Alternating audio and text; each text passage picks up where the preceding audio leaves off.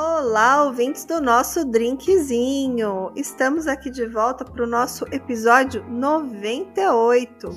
E para quem não me conhece ainda, o meu nome é Carla. E eu sou a Juliana.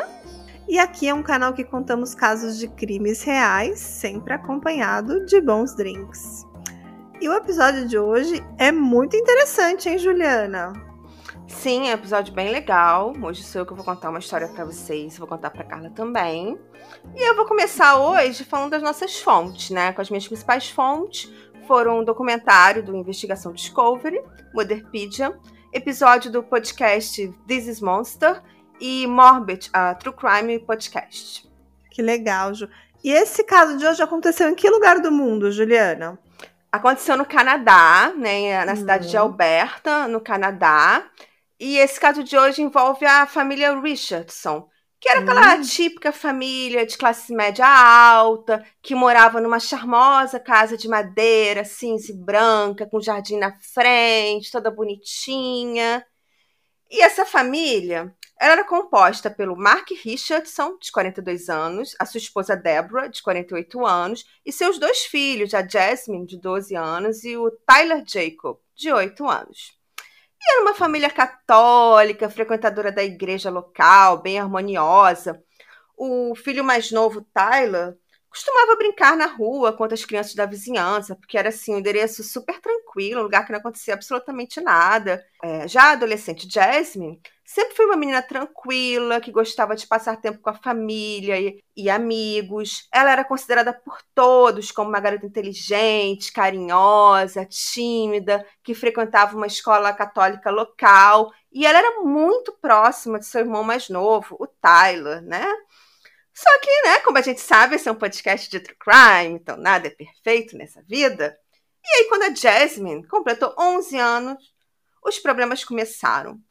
E a princípio parecia problemas típicos de adolescentes, né, que começa, que começou a perturbar a harmonia da família. E no começo foi uma mudança de gostos e comportamento. Ela começou a usar roupas pretas, maquiagem pesada, adotou um visual gótico e passou a ouvir também bandas de heavy metal.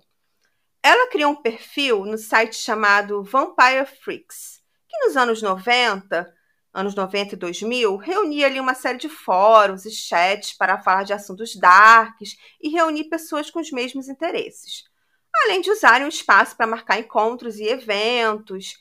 Hoje, esse site ainda existe, mas ele se dedica mais a vender roupas e souvenirs ali de um estilo mais dark, mais gótico, sabe, Carla? Uhum. E na época, a Jasmine tinha 11 anos, mas o perfil que ela criou dizia que ela tinha 15 anos, na época que ela criou o perfil. O nome do perfil dela era Runaway Devil, que seria algo como demônio em fuga ou diabo em fuga. E o slogan do perfil dela tinha a frase Bem-vinda a seu trágico fim. E ela se descrevia como Wicca, dizia que tinha hábitos noturnos, que era desajeitada e insana. E seus interesses eram poesia sombria, psicologia criminal, sangue e anatomia humana. Ô Ju, isso aí era tipo uma rede social daquela época, aparentemente, Sim. né? Tipo, Sim. talvez um Reddit hoje em dia. Talvez uma é. rede social mais, mais bizarra, assim, com pessoas com interesses mais diferentes, talvez. Sim, com pessoas diferentes. E eles também usavam assim para com compartilhar também conteúdos de interesse deles, tipo bandas, roupas que eram ali tendências. E também para conhecer pessoas, né? Exatamente, uma rede social que, que envolvia ali pessoas que gostavam de um gênero dark, gótico. Isso a gente está falando de que ano, Ju? 2006. Eu ainda não comecei. Uhum. A gente começou a história em 2005 e o nosso crime vai ser em 2006. Eu acho que realmente eu não tinha falado a data.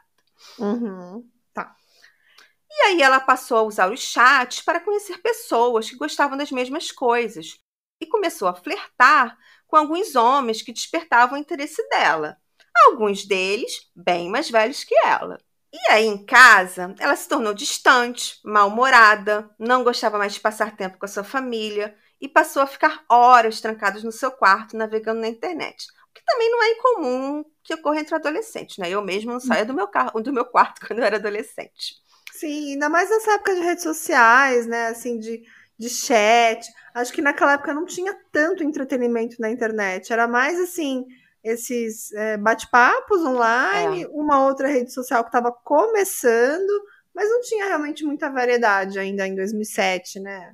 É, até porque para você baixar um vídeo naquela época no YouTube, você tinha que ter uma internet muito boa, que não era qualquer lugar que tinha, então acabava ficando mais restrita de redes sociais mesmo, as conversas, né? Foi na época que tinha o MySpace também, uhum. que fazia muito sucesso. E os pais dela fizeram o que todos os pais deveriam fazer. Tentaram impor limites, restringir o tempo na internet, conversaram com elas. Eles estavam se esforçando bastante para superar a fase, até então mais problemática da sua filha. Em 2006, ela conseguiu autorização dos pais para assistir um show de punk rock na cidade. E nesse show, ela conheceu um interessante rapaz chamado Jeremy Stank, de 23 anos. E eles passaram a manter contato ali pelo chat do Vampire Freaks. E apesar da diferença de idade, né, ele tinha 23 e ela tinha 11 na época, eles começaram a namorar. E o Jeremy, né, quem era o Jeremy? O Jeremy teve uma vida bem diferente da vida típica de classe média alta da Jasmine. Ele morava num trailer, havia abandonado a escola. A mãe dele teve problemas com álcool praticamente a vida inteira e nunca proporcionou uma vida estável para o filho. E ela teve vários namorados que abusaram fisicamente e psicologicamente do Jeremy. O Jeremy ele também sofreu bullying na escola e aos 13 anos ele foi diagnosticado com depressão e hiperatividade. E ainda na adolescência, ele tentou suicídio duas vezes por enforcamento. Até uma certa idade, ele era visto por outros adolescentes como um menino loiro meio esquisito, sabe? Ele não era assim muito bonitinho.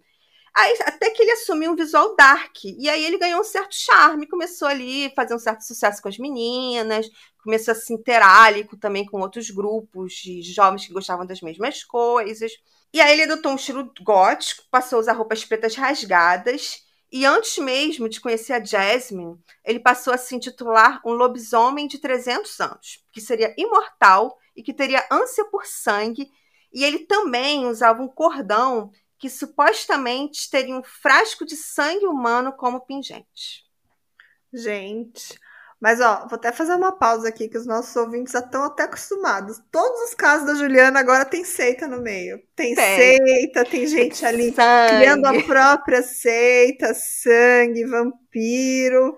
Olha, tá na cara que esse roteiro foi escrito por você, né, Ju? Ah, é, até porque eu adoro coisas darks, coisas góticas. Toda vez que eu vejo um caso né? desse, eu meio que, que, é, que eu gosto, sabe? E como a gente sempre fala isso não tem nada a ver com crime. Tem vários adolescentes que gostam disso, que vivem uma vida normal. E, e não foi essa a causa do, do nosso crime de hoje. Isso foi só o contexto pelo qual eles se conheceram. Na verdade, uhum. eu acho que o uhum. crime de hoje não teve nada a ver com esses gostos bizarros deles. Sim. Já spoilando e um pouquinho. A Ju é a trevozinha aqui do, do, do time. Isso, com acho certeza. que eu sou um pouquinho mais sentimental, assim. É, Agora vamos aproveitar essa pausa que a gente fez, assim, que o caso está bem interessante, para falar para os nossos ouvintes apoiarem a gente, né, Ju? Sim, apoiar a gente pela Aurelo, que é a única plataforma que remunera os podcasts por, por clique, por play. Sim, exatamente. E agora, no mês de novembro, a gente está com uma promoção bem legal. A Aurelo tá pagando a gente em dobro, olha que legal. Então vocês podem apoiar a gente e a gente vai receber em dobro. Então vocês podem apoiar com qualquer quantia, se eu não me engano, é a partir de três reais. E vocês já vão entrar aí num grupinho seleto aí de pessoas que vão receber os episódios com antecedência, que a gente vai mandar um alôzinho de vez em quando. Então, assim, é muito bacana. E muito em breve também vai ter episódios exclusivos só para apoiadores, né, Ju? Sim, com certeza. Então, é uma super oportunidade. Então, agora em novembro é o momento. Não esqueçam, apoia a gente lá pela Orelo e aí a gente vai ficar muito feliz. Então vamos continuar o caso de hoje aí, Ju. Então, e a Jasmine, lembrando que era uma menina de 11 anos, que nunca tinha tido um namoro sério, que não tinha muita experiência, e ela ficou completamente apaixonada ali pelo seu bad boy gótico rebelde. Ô, Ju, deixa eu perguntar. Eles se conheceram pessoalmente nesse show, não foi nada online, né? Eles se conheceram no show e, e mantiveram contato presencialmente também e é, no chat, pelo chat também. É, e assim, legalmente, esse relacionamento aí não tá muito certo, né? É, eu não sei como funciona a lei no Canadá, né? Se fosse no Brasil e nos Estados Unidos, eu acredito que seria legal, porque não é nem idade de consentimento, né? Eu acho que seria considerado até mesmo um crime de pedofilia, né? Sim, acredito que sim. Como eu falei, assim, eu não sei como funciona a legislação no Canadá, mas eu acredito que sim. Uhum. E, e, a Jasmine, né? Ela ficou ali completamente apaixonada pelo seu namorado. Eles se viam presencialmente e também se falavam pelo chat do Vampire Freaks. O perfil do Jeremy era. O nome do usuário era Soul Eater, que seria mais ou menos devorador de almas. E entre os seus interesses estavam automutilação, dor, fetiches excêntricos, sangue e lâminas. Que, obviamente, né, devido à diferença de idade, os pais da, da Jasmine proibiram o relacionamento. E durante alguns meses eles conseguiram ali namorar escondido. Mas em algum momento, os pais da Jasmine começaram a futucar ali a vida online da filha e descobriram que ela, que nessa data já tinha completado 12 anos, continuava a namorar um cara com mais de 10 anos do que ela. E embora eles nem conhecessem Jeremy, eles entenderam que nada de bom poderia vir dessa relação e proibiram definitivamente o namoro e colocaram a Jasmine de castigo e tiraram o computador dela. Lembrando que era anos 2000, 2006 e a Jasmine não tinha nem um celular.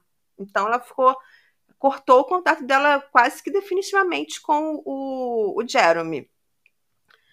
E, a, uhum. e, eles levaram a família toda para fazer terapia de aconselhamento familiar para tentar amenizar a situação com a filha. E após algumas sessões, a Jasmine parecia mais feliz, até lembrava a jovem alegre que ela havia sido um dia. A Jasmine prometeu a seus pais que ela não falaria mais com Jeremy e nem usaria mais a internet para fletar com outros caras. E, em troca, os pais devolveram o computador dela e o acesso à internet. E aí, no dia 23 de abril de 2006, um menino chamado Garrett, que era um menino da vizinhança, um, que morava na, na mesma rua, ele foi é, procurar o seu melhor amigo Tyler para brincar na rua, o Tyler Richards, irmão da Jasmine, que era algo que eles faziam frequentemente. Era fim da tarde de domingo e ele foi à casa da família para chamar o amigo. O Geralt sabia que naquele horário a família toda costumava estar em casa e que eles já teriam voltado da igreja naquele horário.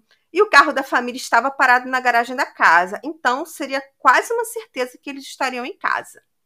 O garoto bateu, ninguém respondeu. Ele tentou olhar pelas janelas, mas as cortinas estavam fechadas, o que não era muito normal na rotina da família. E o Garrett resolveu dar a volta e tentar entrar pela porta do porão, onde ele costumava brincar com Tyler e cuja porta ficava destrancada. Ele entrou, quando seus olhos se acostumaram com a escuridão, viu a silhueta de dois corpos estendidos no chão, cobertos de sangue. O garoto ficou chocado e correu de volta para casa para contar para sua mãe, que imediatamente chamou a polícia. Quando a polícia chegou, encontrou a cena do crime que abalou o Canadá e chama atenção até hoje. Assim, hum. super crime no Canadá, sabe? Os policiais bateram na porta, ninguém atendeu e decidiram descer as mesmas escadas do porão que o Garrett desceu e no escuro porão eles viram os dois corpos de adultos caídos no chão, completamente cobertos de sangue, e havia sangue em todo lugar, até no teto havia espirros de sangue. E as vítimas foram identificadas como Mark e Deborah Richardson. E o pequeno Tyler foi encontrado morto em sua própria cama. E pelo estado dos corpos foi definido que as mortes ocorreram durante a noite anterior. Hey, você se interessa por crimes reais, serial killers, coisas macabras e tem um senso de humor um tanto quanto sórdido? Se sim, você não está sozinho. Se você precisa de um lugar recheado de pessoas como você, venha conhecer o podcast Pátria Amada Criminal. Todas as semanas tentamos entender o pior da humanidade. Nesse processo a gente ri, chora, fica brava, fofoca, porque afinal de contas é assim que a gente fala quando está entre amigos. Suas novas melhores amigas trevosas estão aqui no Pátria Amada Criminal. Hum, eu já tô suspeitando aí quem pode ter sido, né? Então foi o pai, a mãe e o menino que foram encontrados Sim. mortos. Então a adolescente não tá não nesse está. meio aí, né? Adolescente não, pré-adolescente, é. né? 12 é, anos, não né? está.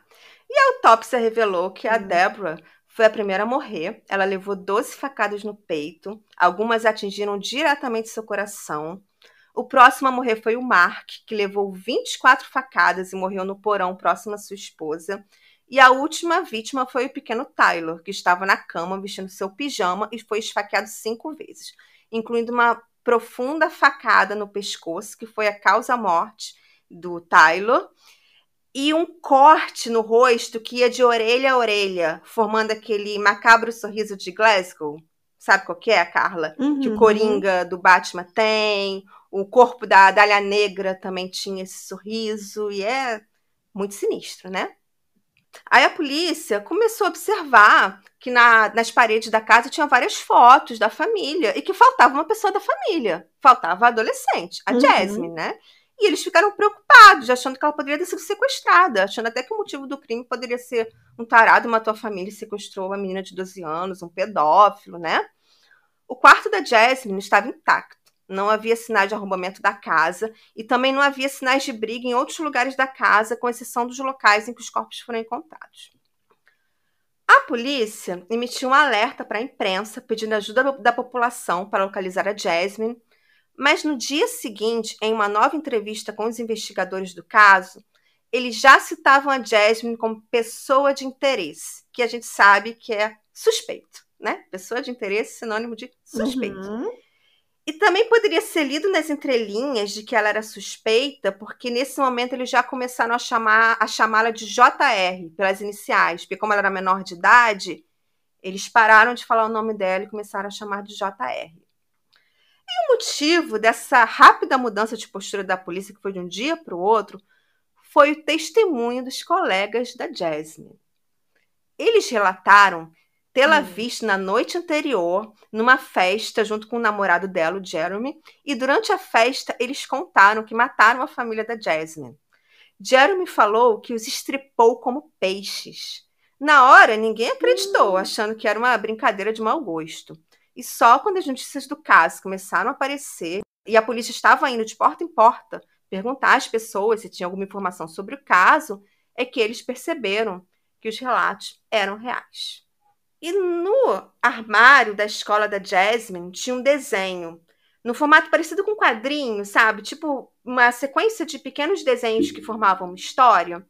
E nesses desenhos mostrava uma menina que botava fogo na própria família e fugia de carro com o namorado. Gente, tipo uns quadrinhos que ela desenhou. Ela mesma É, desenhou? Ela mesma desenhou, tava no armário da escola dela. Era bem, era bem simples, né? Era aqueles é, bonequinhos de palitinho, do corpo de palitinho, mas representava a família dela ali com os quatro membros da família. Ela matava os três e no final ela fugia com o namorado. Caramba. Tipo assim, até porque, imagino, uma garota de 12 anos, gente, que maturidade ela tem, Né? né? Uma confissão ali Exatamente. gráfica, né? Que ela, que ela fez. Que, Que loucura, né? E aí a polícia pediu a ajuda da população para poder encontrá-los e recebeu uma denúncia de que eles foram vistos a 130 quilômetros do local do crime. E aí quando a polícia chegou no local, eles estavam se beijando e se abraçando embaixo de um cobertor na caçamba da picape do Jeremy. E aí eles foram presos. Caramba. Estavam lá no maior love, lá na caçamba. Na delegacia, eles foram ouvidos separadamente e contaram histórias diferentes. A Jasmine disse que estava muito infeliz com a proibição do namoro pelos seus pais. Ela falou que Jeremy era o amor da sua vida e os seus pais eram o único obstáculo que os mantinham separados. No entanto, ela disse que não estava em casa na hora dos assassinatos, que ela chegou em casa e encontrou os corpos e sabia que havia sido Jeremy, porque ele contou a ela sobre a intenção dele. E disse que era uma prova de amor, e por isso ela estaria disposta a fugir com ele e guardar o segredo. Resumindo, ela negou qualquer envolvimento nos assassinatos. Certo. Mas eu acho que aquela, aquele quadrinho, né? Aquela confissão ali já dizia muita coisa sobre o que ela entendia que estava acontecendo, Sim, né? e, Acho que ela não era tão assim ino- inocente. é, e depois ela vai mudar um pouco essa confissão. E o Jeremy, né, nesse primeiro momento, contou que a ideia de matar a família foi inteiramente da Jasmine e que inicialmente ele não queria participar. Apenas quando os pais dela tiraram o computador, inviabilizando o namoro deles, que ele finalmente aceitou participar do crime. E mais, segundo ele, ele assassinou sozinho os pais dela, mas o irmãozinho de 8 anos, o Tyler Jacob, teria sido assassinado pela Jasmine, sem nenhuma participação dele. E o Jeremy se dizia feliz com a morte da família. Ele não estava arrependido, porque dizia ter cometido o crime por amor. E para confirmar essa história do Jeremy, a polícia colocou um policial infiltrado na prisão, se passando por um colega de cela do Jeremy, e ele contou exatamente a mesma história ao policial disfarçado. Então, provavelmente era a história verdadeira. Mas a polícia queria mesmo saber quem seria de fato o autor do plano, quem seria o mentor do crime. E foram pesquisar as mensagens trocadas no chat do Vampire Freaks.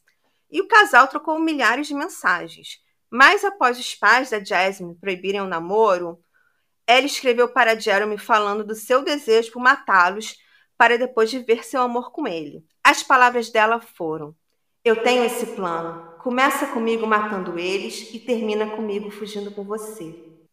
E ele respondeu com a frase: Adoro seu plano, mas temos que ser cuidadosos com os detalhes, temos que ser criativos. E depois que os pais da Jasmine tiraram o computador dela, ele escreveu repetidamente: Eu sinto sua falta mais do que matar pessoas. Podemos ficar juntos e matar pessoas juntos? E como ela não respondia, ele escreveu coisas do tipo: Eu vou cortar a garganta deles. Eles vão se arrepender dessa merda. Eles vão se arrepender dessa insolência. Seu sangue será o pagamento. Não, que loucura, né? Porque isso eles falavam nesse no chat, chat. tipo, entre É. eles. Que loucura. Eles não tinham maturidade, né? Eu acho que eles assim não tinham maturidade para poder tentar esconder as evidências do próprio crime. Não, e ele é um, um, um jovem de 23 anos, já tem muito Tem. mais maturidade Uhum. do que ela. E, e eu não. E assim, o interesse dele seria matar só pra eles ficarem Sim. juntos, porque eu não tô vendo um outro motivo Não, o então, né? motivo para os dois foram ficar juntos. E para colaborar com a hipótese de que Jasmine foi a mandante, vários amigos que foram ouvidos pela polícia disseram que ela falava abertamente que queria matar seus pais para ficar com Jeremy. Mas ninguém levava muito a sério. Jeremy e Jasmine foram acusados de triplo. De, volta. Jeremy e Jasmine foram acusados de triplo homicídio e durante todo o processo, nenhum dos dois demonstrou remorso. E ao contrário de vários casais de assassinos, o amor deles não acabou junto com a prisão. Eles continuaram a trocar cartas com juras de amor e se diziam imortais. Em uma das cartas, Jeremy pediu Jasmine em casamento e ela aceitou. Gente, mas assim, eles não têm direito, claro, de se encontrar e, e ter um relacionamento. é, porque acho que eles estão numa prisão é, Separada, né? sem direito a se. Claro, separados, né? Que loucura isso. E isso foi em 2006 mesmo, esse julgamento? Não, o julgamento vai ser depois. Eles ainda não foram. Não cheguei ainda na parte do julgamento. Eles já estão presos e nesse momento estão, estão trocando cartas, ainda em 2006. Certo. E outro detalhe interessante que me chamou a atenção nesse caso é que no dia anterior do crime, o Jeremy resolveu se preparar psicologicamente. E para isso, ele assistiu seu filme preferido, que é o mesmo que o meu, que já falamos nesse canal. É o Natural Born Killers, ou Assassinos por Natureza. Ah, famoso. Aliás, vamos deixar aqui para quem ainda não ouviu, porque esse episódio foi muito Sim. bom. Que a gente fez uma collab com o nosso querido amigo Alexandre. Beijo, Alexandre! É, beijão pro Alexandre do Serial Cash. É o episódio 89. Para quem não ouviu, ouve que está muito bom. Né, Sim, Ju? muito bom. Continuando então. Segundo ele, segundo Jeremy, o filme se trata de uma história de amor. E assim que ele acabou de, de assistir, ele falou para Jasmine que queria viver com ela a história do casal do filme. Ele contou também que ele ficou bêbado na- para conseguir executar o plano, colocou a máscara de neoprene que a Jasmine deu para ele. E foi a Jasmine que dirigiu o carro dele até a casa. Imagina, ela não devia nem- ter nem carteira de motorista, né? Mas ela dirigiu o carro porque ele estava bêbado. Vamos, vamos ele bebeu, assistiu o filme para se preparar para aquele momento. Exatamente, porque ele, na verdade, eu acho Que que ele não queria muito fazer o crime, entendeu? Ele como ela, eu acho que ela Hum. estava mais, desejando mais o crime do que ele, então ele bebeu Uhum. e assistiu o filme. Aí ele contou que eles chegaram lá, desceram pro porão e que a Jasmine atraiu a Deborah, mãe dela, pro porão. Quando ela desceu, ele já estava esperando por ela e a esfaqueou. Ela gritou de dor e tentou revidar, mas foi em vão. O Mark, o pai da Jasmine, acordou com um barulho e desceu pro porão. Chegando lá, ele tentou defender sua esposa usando uma chave de fenda que ela encontrou no porão, mas Jeremy foi implacável e conseguiu render o Mark, esfaqueá-lo no peito e nas costas. Segundo Jeremy, enquanto isso, a Jasmine estava no segundo andar matando seu irmão Tyler. Mas quando ele subiu, ela ainda estava tentando matá-lo e ele a viu cortando a garganta do menino. E aí depois o casal se limpou e foi à festa no fim da noite, aquela festa lá que eles acabaram contando, né, que eles tinham cometido um crime. E aí no ano seguinte, em 2007, começa o julgamento da Jasmine. Os dois foram julgados separados, inclusive em anos separados, tá? Ela e o dela veio primeiro. Jasmine disse que seus comentários sobre matar seus pais eram brincadeiras e que Jeremy teria insistido no plano. E foi ele que quis tornar a imaginação uma realidade que levou à morte dos seus pais. Ela falou também que lembra de seu irmão implorando pela sua vida e que lembra do barulho da, de borbulho do sangue na sua garganta quando ela cortou. Que loucura, né? gente. Isso porque ela era próxima ao irmão. Uhum. E ele não tinha nada a ver com essa história, gente. Ele era mais novo que ela? Oito anos, ela tinha 12 e, e ele tinha oito na época do crime. Ela falou que o plano inicial não era para matá-lo, mas Uhum. como ele ficaria órfão, né, e ela teria que cuidar dele, foi necessário matá-lo. Gente.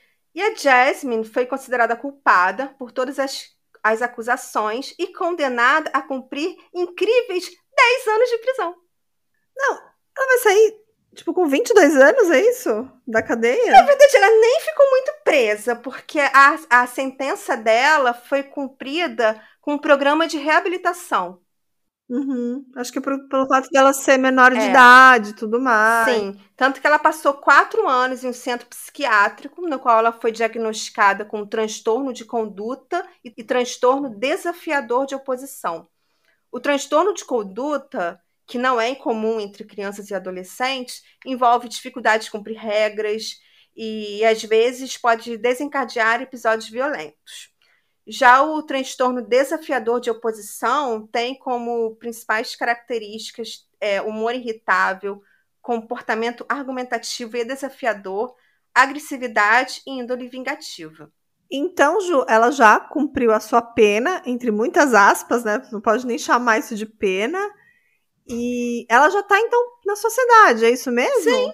Já, ela já está na sociedade. Nos últimos anos da pena dela, ela foi ressocializada, então ela não chegou a cumprir nem os 10 anos. E chegou a assistir aulas na, numa faculdade no Canadá enquanto ainda estava cumprindo a sentença. Hoje o paradeiro dela é desconhecido, sabe-se que ela trocou de nome e vive em algum lugar desconhecido. E segundo as fofocas do Reddit, ela tá vivendo uma vida normal. E o ex-namorado, Jeremy? Então, no ano seguinte, em 2008, no ano seguinte do julgamento dela, né, em 2008, começou o, julga- o julgamento do Jeremy. A defesa dele alegou que ele estava sob efeito de álcool e drogas no momento do crime e que ele teria sido seduzido pela Jasmine a cometer o crime. Lembrando que na data do julgamento dele ela já tinha sido condenada, então isso facilitava um pouco a defesa dele. Alguns amigos do Jeremy testemunharam que semanas antes do crime ele teria pedido ajuda para matar os pais da Jasmine, alegando que ela terminaria com ele se ele não conseguisse cometer o crime. Hum, Ele negou novamente ter matado Tyler e disse que ficou na porta assistindo enquanto ela cortava a garganta do próprio irmão. Ele foi questionado sobre o motivo de ter cometido os, os crimes. E ele disse assim: quando você encontra sua alma gêmea, você faz qualquer coisa por ela. E o Jeremy, ele permaneceu ali impassível, sem demonstrar emoção no julgamento inteiro, até o momento que a mãe dele testemunhou. Na época, a mãe dele tinha um câncer terminal, uma doença terminal no pulmão. ela e ela contou, ela testemunhou que o seu filho é, sofreu várias agressões de vários namorados que ela teve, que ele apanhou de cinto, ele apanhou de vara e ele foi arrastado sendo segurado pelas orelhas, sabe? E que durante essas agressões ele falava que não queria mais estar vivo. E aí durante Caramba. e aí durante o testemunho dela, ele se emocionou e chorou muito. Então, assim, ela estava querendo justificar que ele teve uma infância ruim, problemática, que isso seria que as, os atos dele serão consequências desse, desse, de tudo que ele passou, né? Sim. Mas ao mesmo tempo, os amigos dizem que, que ele fez por amor, né? Talvez ele, ele foi lá e. É, na verdade. E matou. Na verdade, o que os amigos dele disseram é que ele estava pedindo ajuda para matar os pais dela, porque ele tinha medo de não conseguir matar os pais dela e se ele não conseguisse, ela terminaria com ele. Uhum, então, com medo de perder o amor, Exatamente. né? Que loucura. Mas assim, então, em todos os relatos, os dois casos dizem que quem matou o garotinho foi, Foi a ela menina, matou o né? próprio irmão. E ela mesma, acho que as- assumiu, Assumiu né? no julgamento. E ela teve uma pena muito leve, muito leve. Muito.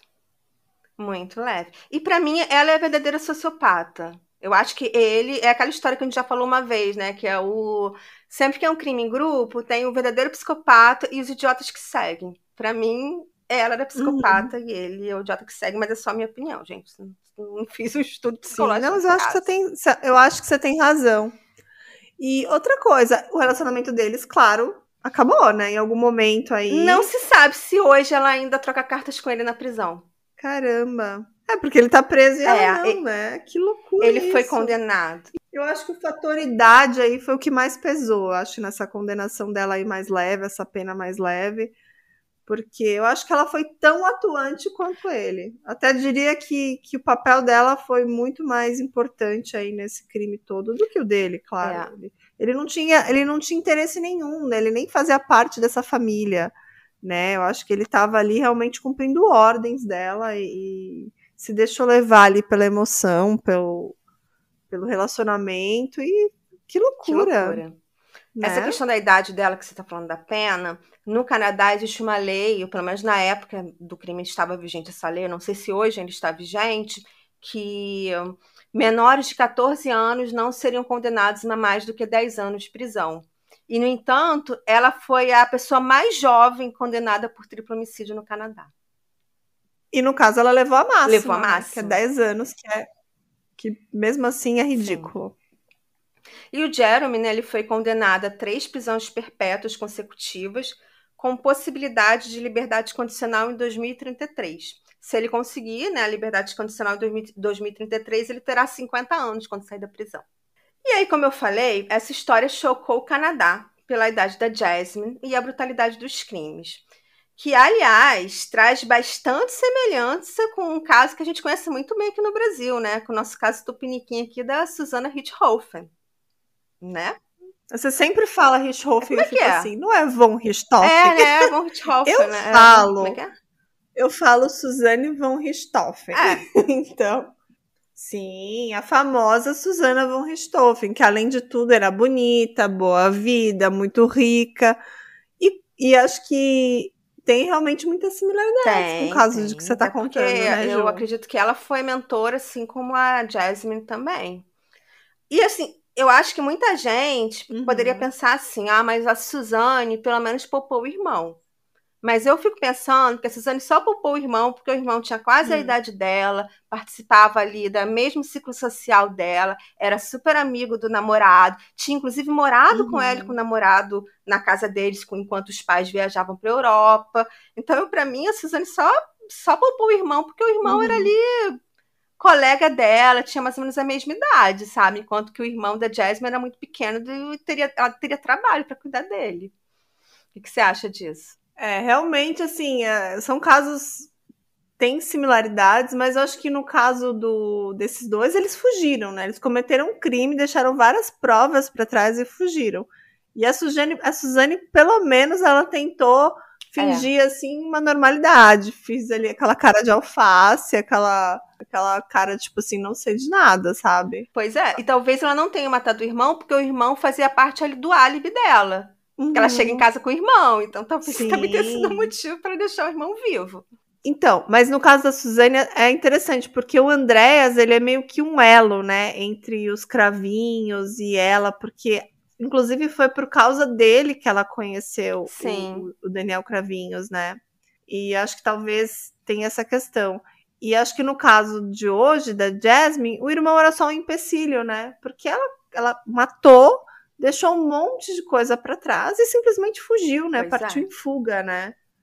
É, e eu acho que eles não tiveram, realmente não planejaram muito isso, diferente acho que da Suzane von Richthofen, que claramente planejou e fingiu ali, encenou toda aquela coisa de vítima e tudo mais. E, e essa menina, coitada, Jasmine, acho que ela não tinha nem maturidade, não coitada, né? Não tem nada de coitada, mas ela não teve nem maturidade para planejar o que ela faria depois. E aí, matei meu pai, matei minha mãe, matei meu irmão, e é. agora? Né? Acho que eles não tinham nenhum plano B, eles não tinham para onde ir, eles não tinham grana, eles Uhum. aparentemente não, Mas, né? Carla, eu achei esse caso realmente Uhum. muito parecido com os verdadeiros assassinos por natureza. A Carol Fugate e o, e o Charles Starkweather, Uhum. que a gente contou aqui com o nosso querido Alexandre Everton. Porque, inclusive, Sim. nesse caso, né, eles falam que eles assistiram o filme Assassinos por Natureza. Mas como a gente contou no episódio, o filme Assassinos por Natureza, ele é inspirado no- na história real de 1958, mas é só inspiração mesmo. que- porque os personagens têm outros nomes e outros destinos que os criminosos da vida real. E esse filme acabou inspirando outros crimes. No entanto, o que eu acho engraçado é que eles assistiram o filme, mas a história deles não parece com a história do filme. Parece com a história real, de 1958, que provavelmente eles nem conheciam. E aí eu até, Uhum. eu até coloquei algumas semelhanças aqui pra gente discutir. Ó, assim como na vida real, havia grande diferença de idade do casal. A Jasmine tinha 12 anos e a Carol tinha 14 na época do crime, enquanto seus namorados tinham mais de 20 anos. Então já começa por essa diferença de idade, né? E que as duas eram Uhum. muito novas na época do crime. Uma era uma menina de 12 e outra menina de 14. São crianças Uhum. na época do crime, né? Outra diferença é que no Uhum. filme a mocinha teria sofrido abuso infantil e isso teria sido o motivo pelos quais eles teriam matado a família dela. Já na vida real, tanto a Jasmine quanto a Karen viveram em famílias funcionais e carinhosas, sabe? Que só queriam proteger suas filhas de namorar um cara 10 anos mais velho. E outra coisa, outro ponto. Sim. Tanto o Jeremy quanto o Charles Starkweather viveram em famílias complicadas, sofreram bullying na escola e só conseguiram se encontrar e serem aceitos por outros jovens depois de adotarem um visual que era rebelde para sua época. O Charles Starkweather adotou o visual do James Dean e o Jeremy um Uhum. visual gótico. Entendeu? Os dois eram adolescentes esquisitos Uhum. que sofriam bullying e aí quando eles viram rebeldes, eles passam a ser aceitos.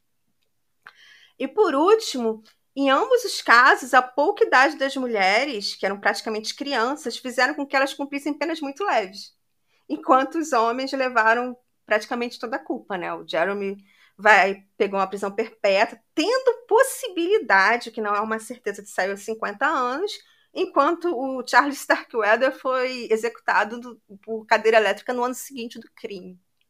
Então, em ambos os casos, né, os homens se ferraram. Uhum. É, esse caso da, da Carol Fugate e do Charles Starkweather, a gente na época deixou uma enquete lá, é bem legal, né? Porque a gente vê as respostas dos nossos ouvintes, é uma forma da gente interagir, né? E quando a gente deixa enquete lá, por favor, responda para quem ouve a gente lá pelo Spotify. Na época eu perguntei: você acha que a Carol, que tinha apenas 14 anos, também é responsável pelos crimes? E 90% das pessoas responderam sim, né? Alguns responderam assim, sim, com certeza, com 14 anos, no caso da Carol, né? Sabemos muito bem o que é certo e o que é errado. É, outras pessoas responderam, sim, nessa idade podemos ser inconsequentes, mas sabemos sim distinguir o que é certo e o que é errado. Vou até dar um abraço aqui para as nossas ouvintes, a Graziella e a XX Gabi.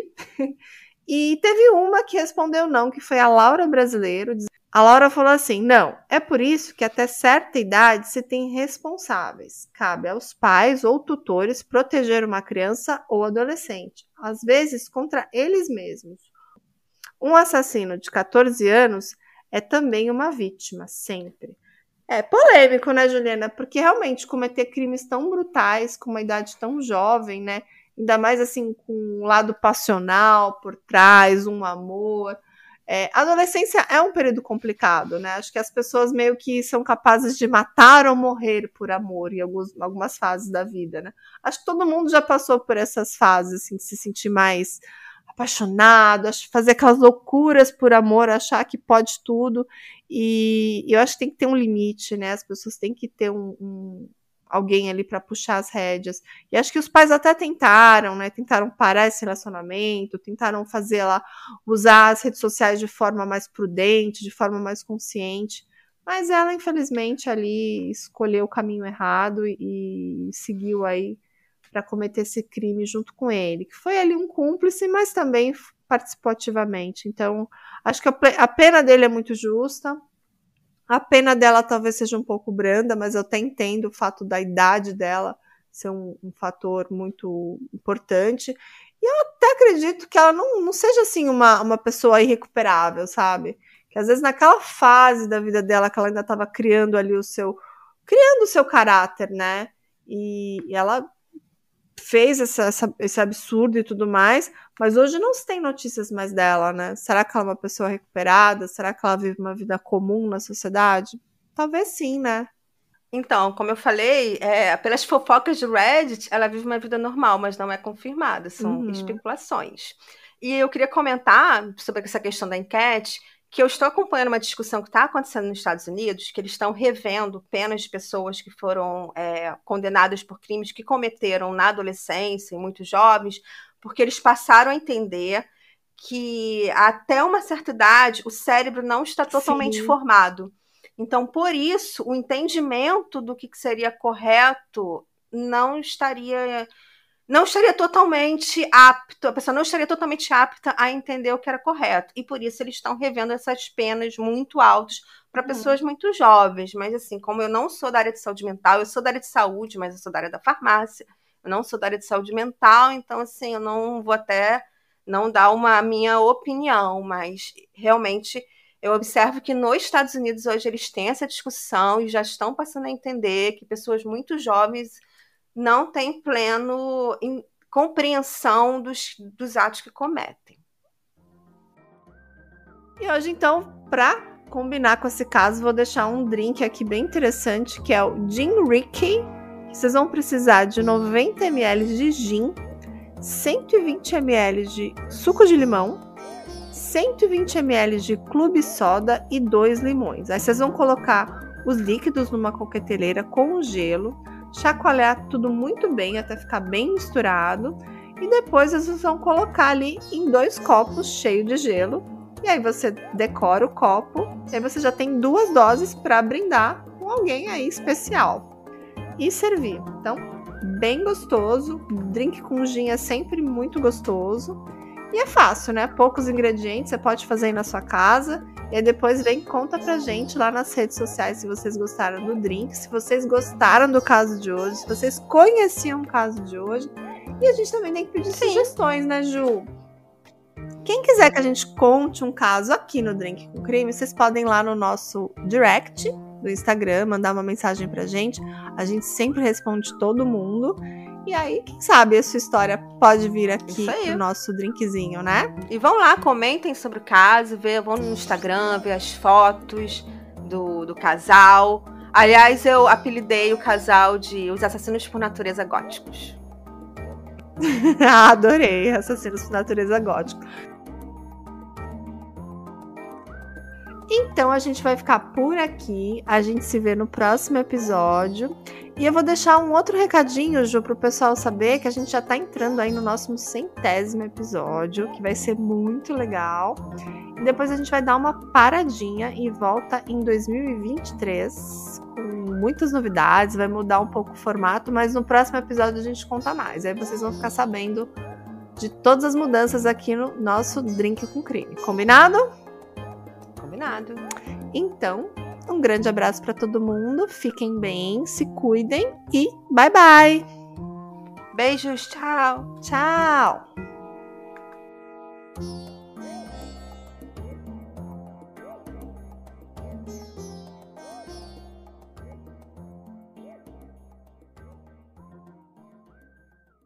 Hey você se interessa por crimes reais, serial killers, coisas macabras e tem um senso de humor um tanto quanto sórdido? Se sim, você não está sozinho. Se você precisa de um lugar recheado de pessoas como você, venha conhecer o podcast Pátria Amada Criminal. Todas as semanas tentamos entender o pior da humanidade. Nesse processo a gente ri, chora, fica brava, fofoca, porque afinal de contas é assim que a gente fala quando está entre amigos. Suas novas melhores amigas trevosas estão aqui no Pátria Amada Criminal.